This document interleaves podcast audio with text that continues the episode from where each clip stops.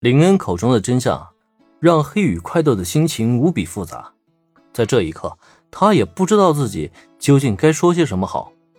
按理来说，在得知父亲未死的消息，他本应该高兴才对。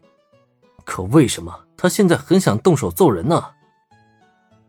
好了，这约定好的消息啊，我已经告诉你了，相信你也一定对这个消息非常满意了。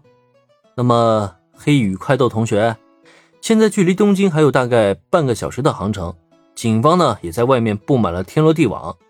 接下来你打算怎么逃离这艘游艇啊？黑羽快斗的心情如何？林恩没有打算去理会，给小兰和原子他们的承诺已经完成了。按理来说，他现在带着女孩们直接走人即可。只是在临行前，林恩却莫名其妙的询问了黑羽快斗一句。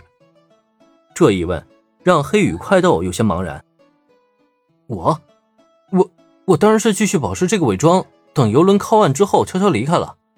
哎，等等，难道你打算去举报我？虽然自己身份已经在林一行人面前暴露了，可通过刚才对话。黑羽快斗也多少了解到，对方应该对自己啊真没什么恶意。那既然如此，只要他继续伪装七月由美，自然也就能够顺利的轻松过关了。可为什么对面那个家伙还要问出这么简单的问题呢？除非他打算在最后还要戏耍自己一通，将自己的真实身份报告给警方。一想到这里，黑羽快斗脸色顿时有些难看了。哎，别误会啊！我可没打算举报你，可你也不要忘记了，这个世界上有本领的人很多啊。我能戳破你的真面目，自然也就有其他人能看破你的伪装啊。所以呢，你要是还打算继续以曲月由美的身份混下游轮，我劝你啊，最好还是放弃这个想法，不然的话，我怕你到时候想再逃啊，就来不及了。在黑羽快斗警惕的注视下，林恩耸了耸肩膀。他没什么兴趣去举报对方，却架不住这游轮里还有一个死神小学生在搜查怪盗基德的踪迹呢。以柯南的能力，发现曲月由美是假扮的，肯定是早晚的事儿啊。如若不然的话，他才懒得开这个口去提醒对方呢。见林恩说的认真，黑羽快斗一时间也有些无语了。自己的伪装真就这么不值钱吗？随随便便就能被人看破？他这是瞧不起谁呢？默默的戴好帽子，重新将单片眼镜卡在鼻梁上。今天他算是栽了一个不大不小的跟头。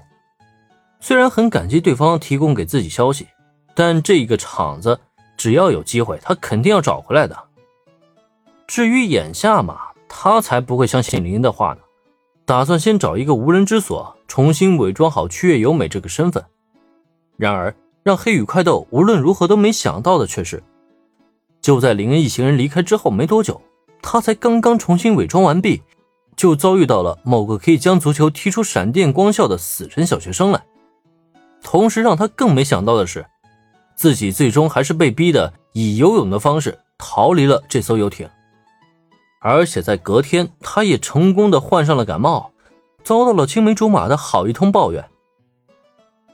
该提醒的凌云都已经提醒过了，黑羽快斗有没有放在心上也与他无关。成功看完怪盗基德真面目以后，他带着小兰和原子一行返回到游轮内的会场，与惠里奈和杨乃再度会合了。铃木夫人，不辱使命，这漆黑之星啊，就请你重新收好吧。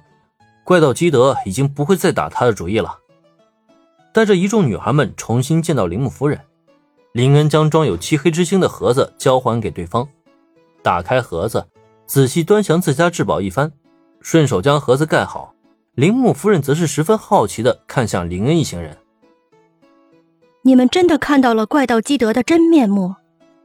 铃木家的至宝完好无损，铃木夫人自然也是长出一口气啊。不过她也明白，其实今天保护漆黑之星只是林恩道场的次要目的，他真正要做的还是完成此前承诺。带大家去见证怪盗基德的真面目。也正因如此，这一刻的铃木夫人才更想知道，他们此行究竟有没有达成目的。虽然见林恩如此信誓旦旦，铃木夫人的心中早就有所猜想了，可终究他还是想听对方亲口说出这个答案。看到了，不过也没什么好看的，不就是？总而言之，怪盗基德的真面目也就那么回事吧。亏得我还以为他真的很帅，结果就这。